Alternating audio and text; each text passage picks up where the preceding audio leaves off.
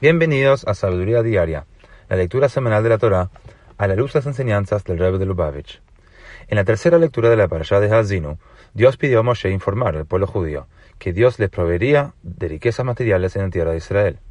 pero también advirtió que si se dejaban subyugar por estas, pronto se rebelarían contra él. Como dice el versículo, Beishman Yeshurun Baivat, dijo Moshe, el otrora pueblo recto engordó y se rebeló.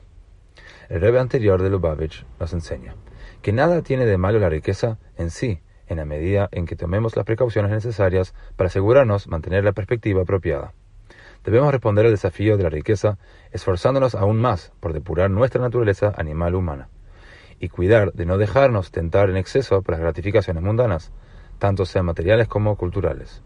Con esta actitud podremos luego dedicarnos a depurar también el mundo y hacer que la luz de la Torah brille hacia afuera porque habremos de emplear la bendición de la riqueza para el propósito previsto, apoyar y promover el estudio de la Torah y la diseminación del judaísmo. Si encontramos a alguien que se ha vuelto gordo y se rebeló, entre comillas, no debemos perder las esperanzas, dado que aún el judío menos interesado sigue siendo un judío en el fondo de su corazón, y la luz de la verdad logra atravesar las más sólidas de las barreras.